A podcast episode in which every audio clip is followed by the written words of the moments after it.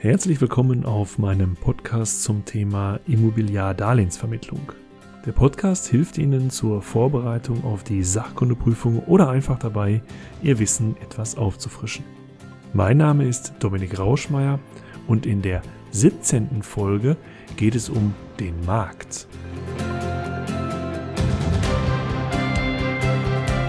Wenn Volkswirte von einem Markt reden, konnte ich mir nicht so richtig vorstellen, was das denn ist. Dann habe ich eine Definition gesucht und diese erhält man auch schnell. Unter einem nationalen Markt versteht man einen einheitlichen und nicht beschränkten Handlungsraum innerhalb der Grenzen eines Nationalstaates. Aha, sagt mir trotzdem nichts. Stellen Sie sich doch einfach mal vor, Sie haben im Sommer 25 Grad, die Sonne lacht von einem strahlend blauen Himmel, Lust auf ein Eis. Jetzt gibt es in Ihrer Stadt, wo Sie wohnen, fünf Eisdielen. Genau das ist dann Ihr Markt.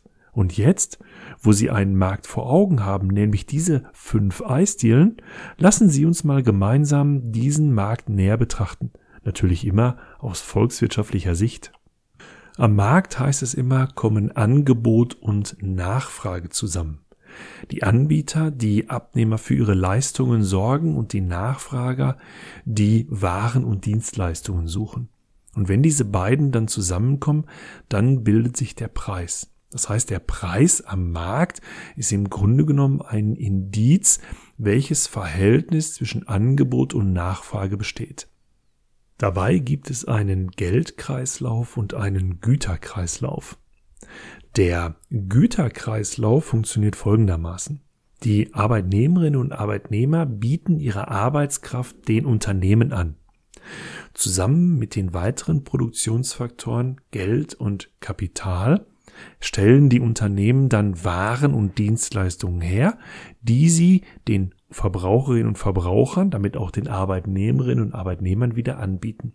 Insofern haben sie einen Kreislauf. Und der Geldkreislauf funktioniert genau in die andere Richtung.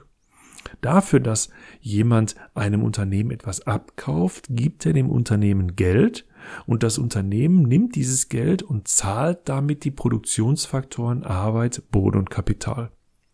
Wenn man das so einfach darstellt, sind das zwei in sich geschlossene Kreise.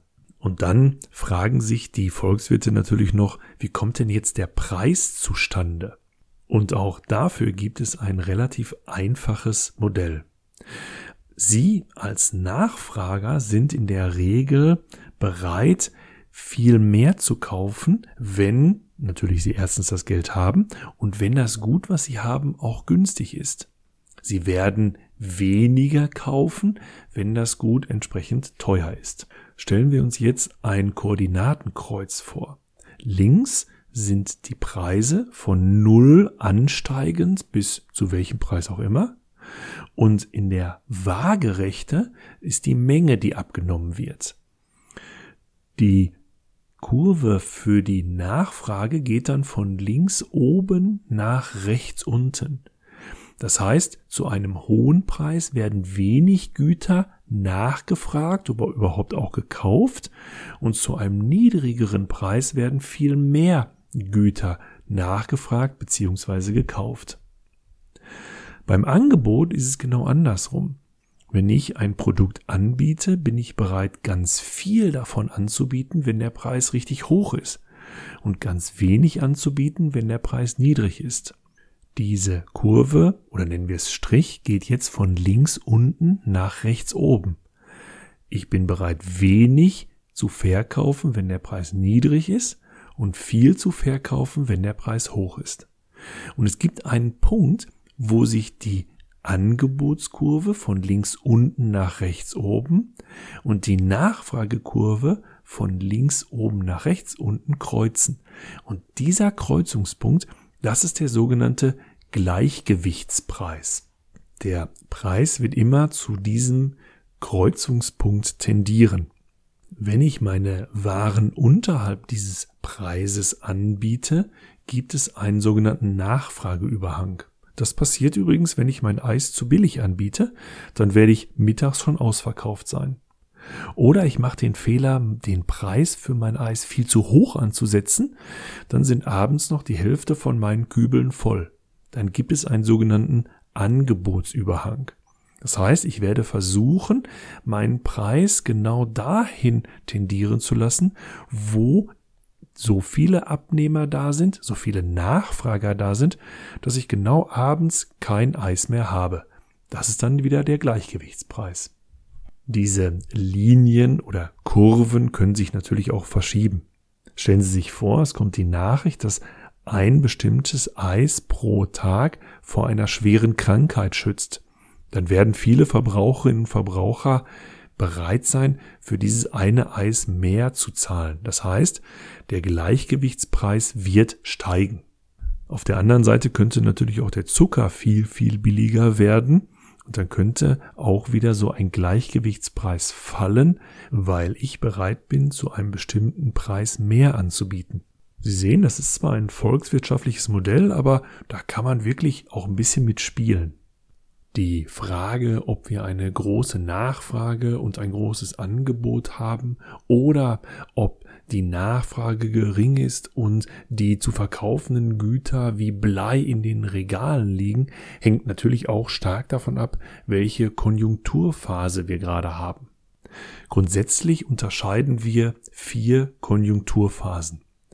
Wir haben den Aufschwung oder auch die Expansion genannt. Die ist im Grunde genommen dann da, wenn die Produktionskapazitäten wieder mehr ausgelastet werden wenn die Nachfrage stark steigt und wenn auch die Zinsen anfangen zu steigen.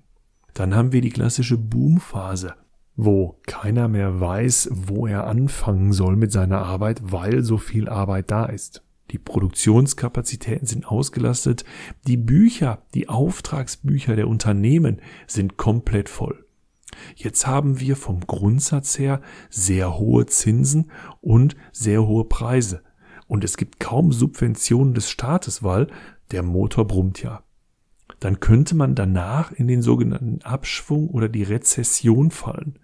Das heißt, wir merken, dass die Löhne ein bisschen sinken, dass die ersten Mitarbeiterinnen und Mitarbeiter aus den Unternehmen gekündigt werden, dass die Zinsen langsam fallen und der Staat sieht, dass eine Rezession kommt und da möglicherweise durch Subventionen ein bisschen gegensteuert wie zum Beispiel die Abwrackprämie, was ja auch eine Subvention war, um nicht, und das ist die letzte Phase von diesen vier Konjunkturphasen, in eine Depression hineinzukommen, wo wir dann wirklich hinstellen und sagen, ah, ich weiß gar nicht mehr, ob ich morgen noch was zu tun habe, ich musste auch noch zwei Leute rauswerfen.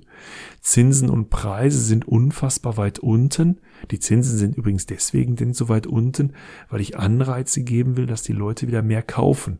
Jetzt übrigens nehmen auch die Subventionen des Staates stark zu, weil er versucht, das Ganze wieder so ein bisschen in Gang zu bekommen. Und nach dieser Depression, man könnte das auch vergleichen mit dem Winter, kommt der Frühling wieder. Dann kommt wieder der Aufschwung, dann kommt der Sommer mit seiner Hochkonjunktur und dem Boom, dann kommt wieder der Herbst mit dem Abschwung und dann kommt wieder der Winter. Bei den Zinsen muss man ehrlicherweise sagen, so sehen die vier Phasen exemplarisch aus. Was wir momentan in Deutschland zum Beispiel sehen, ist, dass zwar die Auftragsbücher total voll sind, die Zinsen aber ganz weit unten. Das entspricht eigentlich nicht den klassischen vier Phasen. Da sehen Sie, dass der Markt diese volkswirtschaftlichen Modelle manchmal überholt. Es gibt nicht nur den Markt für Güter, sondern es gibt auch den sogenannten Markt für Geld. Diesen Markt für Geld unterteilen wir in zwei verschiedene Bereiche. Zum einen in den sogenannten Geldmarkt. Das ist der sogenannte kurzfristige Markt bis zu einer Laufzeit von einem Jahr. Da fällt zum Beispiel ein Tagesgeld mit rein.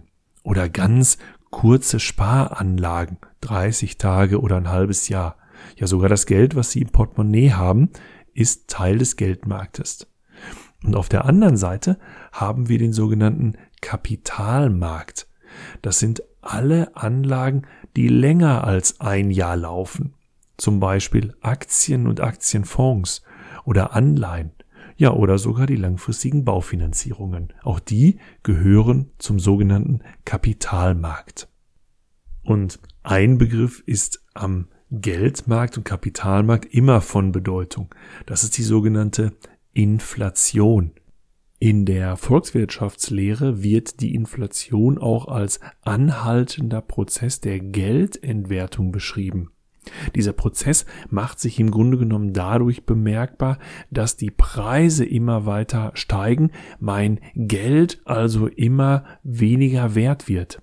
Spannend ist, dass die Europäische Zentralbank eines der großen Geldinstitute, die wir in Europa so haben, die Bank der Banken sagt man auch, die wollen im Grunde genommen eine Inflation haben.